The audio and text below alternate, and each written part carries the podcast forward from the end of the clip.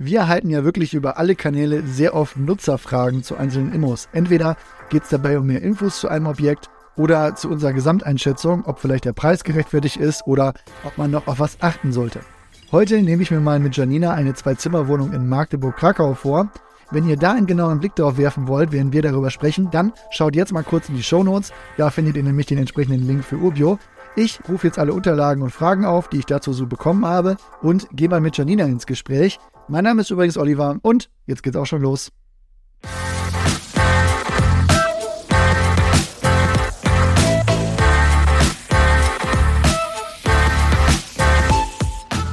Hi Janina, jetzt haben wir vor uns ein Exposé einer Wohnung in Magdeburg-Krakau. Jetzt sag mal, was schaust du dir hier auf dem Bildschirm zuerst an? Also natürlich klicke ich durch die Bilder, aber tatsächlich beschäftige ich mich auch erstmal mit der Lage. Hast du da Infos für mich, Olli? Mhm, habe ich tatsächlich rausgesucht. Also erstmal Magdeburg, Landeshauptstadt von Sachsen-Anhalt, 230.000 Einwohner, also zum Vergleich, das ist dann so etwa wie Münster von der Einwohnerzahl. Dann haben wir auch eine Hochschule mit 17.000 Studenten und Studentinnen. Also in der Relation zwischen Einwohnern und Studenten kann man schon im Stadtbild das wahrscheinlich wahrnehmen und das trägt dann auch zum Flair bei.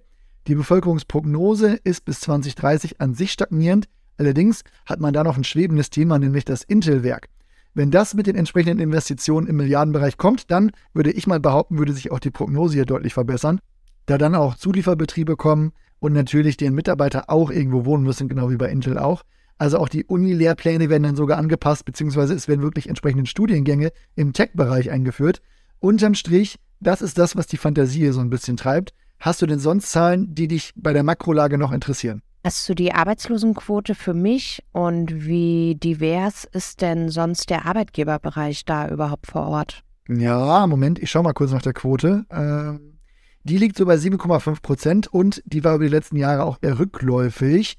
Ein Klumpenrisiko bei den Arbeitgebern sehe ich ehrlich gesagt auch nicht so.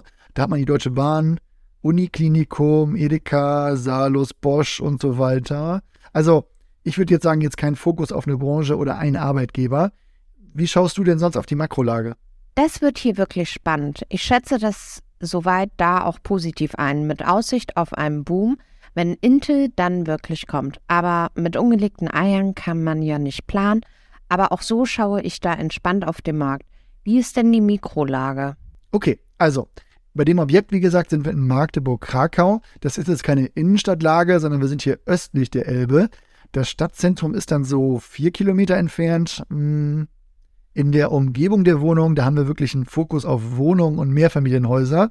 Äh, es gibt zwei Supermärkte, wir haben Edeka in der Nähe zum Beispiel.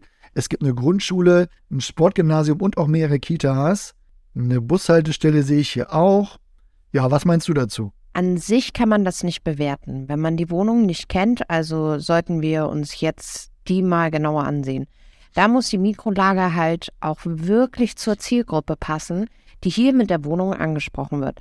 Aber erstmal finde ich die Größe und den Schnitt schon ganz gut. Hast du da ein paar Keys für mich?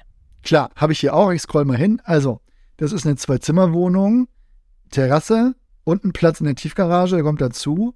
Das Gebäude ist von 1995. Ich finde den Schnitt jetzt eigentlich wirklich ganz gut, wenn ich mir den Grundriss hier mal ansehe. Also, du kommst so quasi von der Seite rein, dann hast du Diele mit Abstellkammer und Zugang zum Bad mit Tageslicht, sowie einen Zugang zum Schlafzimmer auf der einen Seite. Und auf der anderen Seite hast du dann Wohnzimmer und die Küche mit Zugang zur Terrasse. Ja, das Ganze auf 65 Quadratmeter Wohnfläche plus Keller, Fahrradkeller und Waschkeller. Das klingt schon mal richtig gut, Olli. Vor allem finde ich die Größe und den Schnitt immer wichtig, um das später auch wieder vermieten zu können. Und zwei Zimmer mit Küche und Bad sind halt schon die nachgefragteste Wohnung oder zumindest auch die für Paare oder Singles interessant sind. Wie viele Einheiten hat das Haus denn insgesamt? Mhm, also ich glaube, die gesamte WEG, die geht wirklich über mehrere baugleiche Objekte. Aber in dem Haus mit einem Eingang haben wir acht Wohnungen. Jetzt sag mal, wirkt sich das eigentlich auf die Finanzierung aus? Also wie viele Einheiten da jetzt sind? Ja, das richtet sich nach Einheiten, die sich den gleichen Hausaufgang teilen. Und das wird bei mehr als 20 Wohneinheiten negativ bewertet. Das ist also schon mal sehr gut. Und einen Vorteil sehe ich auch darin, dass die gesamte WEG mehrere Häuser umfasst. Das sind insgesamt 145 Einheiten. Da finde ich es immer praktisch, wenn man wirklich eine Sonderumlage machen muss, dass die halt recht glimpflich ausgehen wird. Aber apropos Themen, die kommen könnten. Wie ist die Energieeffizienzklasse? Ja, die ist nämlich wirklich auch ganz gut. Das ist hier Energieeffizienzklasse B. Wie wichtig ist dir das eigentlich? Man merkt, dass das zunehmend im Markt wichtiger wird. Wenn du heute eine Energieeffizienzklasse G oder H hast, dann wird hier entweder mal eine Pflicht zur Sanierung kommen oder du kannst nicht mehr die gewünschten Kaltmieten erzielen, weil die Nebenkosten und die Warmmiete damit weiter steigen. Aber mit B bist du völlig auf der sicheren Seite. Das ist selbst für ein Gebäude dieses Baujahrs wirklich gut. Apropos Baujahr. Gibt es sonst Sachen, bei denen eine Sanierung schon ansteht? Bei solchen Baujahren hat man oft Probleme mit der Tiefgarage oder der Haustechnik. Mhm. Ich gucke mal rein, aber ich habe ehrlich gesagt vorher nichts gefunden. Also bei der Tiefgarage, das kommt dazu, dass die teilweise offen ist. Das siehst du ja auch in dem Video. Auch das Haus ist jetzt nicht so groß, dass man jetzt einen Aufzug hätte, der ja auch kaputt gehen könnte. Also außerdem, man hat ja auch eine Rücklage von 40.000 Euro. Ja, ist jetzt nicht die Welt, aber schon in Ordnung, um mal was aufzufangen. Und die Fassade wurde zuletzt auch saniert und das Geld kam auch aus der Rücklage. Ja, das ist sehr gut. Über 40.000 Euro sind dann schon mal ein Puffer. Okay, dann finde ich das vom Gebäude schon mal spannend. Jetzt kommt es aber natürlich darauf an, wer da wohnt und wie die Zahlen sind. Na gut, dann gucken wir mal darauf. Also, wir haben hier einen Staffelmietvertrag, dessen Staffeln aber jetzt auch ausgelaufen sind. Was heißt das eigentlich? Das heißt, der Mietvertrag wird jetzt wie ein normaler Mietvertrag behandelt und so kann dann alle drei Jahre die Miete um 20 Prozent auf die marktübliche Miete erhöht werden. Wie ist man bei der Miete aufgestellt? Moment, ich schau mal. Also mit Stellplatz hat man Mieteinnahmen von 537 Euro kalt. Das sind dann, wenn ich hier schaue, 8,27 Euro pro Quadratmeter. Also im Vergleich würde ich mal sagen, steht man da gut da. Man muss sich jetzt nicht direkt um die Mietentwicklung kümmern. Man hat im Markt eher 7,10 Euro kalt pro Quadratmeter, also da liegt man schon mal locker 15 Prozent drüber. Cool. Und welche Bruttorendite haben wir? Hm, wir sind hier beim Kaufpreis, der ist ein bisschen krumm, 148.706. Das heißt, das sind dann 4,3 Prozent Bruttomietrendite. Ja, die Miete ist wirklich top. Die Rendite könnte etwas besser sein, aber das liegt am Kaufpreis. Der liegt zwar über der Markteinschätzung, aber der liegt mit über 2200 Euro pro Quadratmeter halt auch über dem Magdeburger Durchschnitt.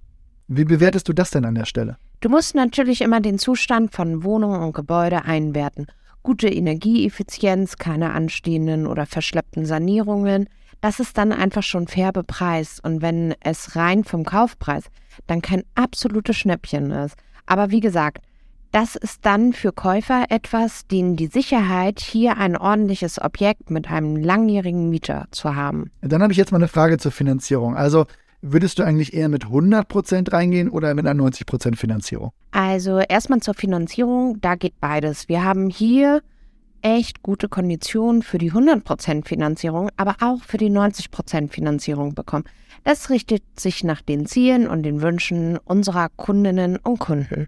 Wie siehst du denn den negativen Cashflow bzw. die Höhe? In dem Exposé gehen wir gerade von einer 100% Finanzierung aus. Wenn man eher auf 90% geht, dann bekommt man durch den Zinsnachlass einen positiven Nettoertrag hin. Das finde ich schon mal interessant. Das bedeutet dann, dass dein Mieter auch einen Teil deiner Tilgung zahlt. In dem Fall wärst du so bei einem negativen Cashflow von knapp unter 200 Euro im Monat, das dürfte dementsprechend, was viele auch monatlich in ihr Aktienportfolio stecken. So muss man das hier auch betrachten. Du kannst nicht erwarten, von Tag 1 bei so einer Immobilie Cashflow positiv zu sein. Und wie siehst du den Preis? Also der Preis pro Quadratmeter, hatten wir ja schon gesagt, liegt über den anderer Wohnungen in Magdeburg. Ja, das ist schon richtig. Aber du musst halt sehen, das hier ist kein Altbau mit Denkmalschutz, sondern ein laufend in Schuss gehaltenes Gebäude aus der Mitte der 90er mit Energieeffizienzklasse B. Da liegt der Preis halt gerade über 2000 Euro pro Quadratmeter.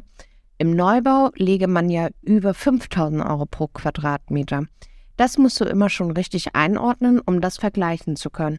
Ich habe mir auch die Markteinschätzung angesehen und da liegen wir weit drunter. Von daher passt das für mich schon.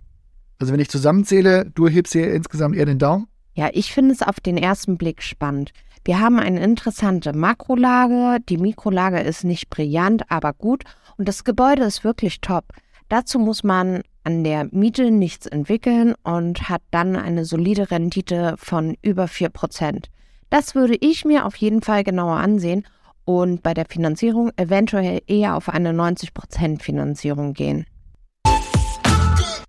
Dann kommen wir mal zu den Urbio Takeaways. Bei dieser Wohnung in Magdeburg würde ich sagen, interessanter Deal, weil man eine gute Miete erzielt, es in einem Haus und in der WEG keine Themen gibt und man auch eine gute Energieeffizienzklasse direkt hat und letztlich in der Makrolage wirklich viel Potenzial steckt. Den Link, mit dem du dir die Immo angucken kannst, den findest du in den Show Notes.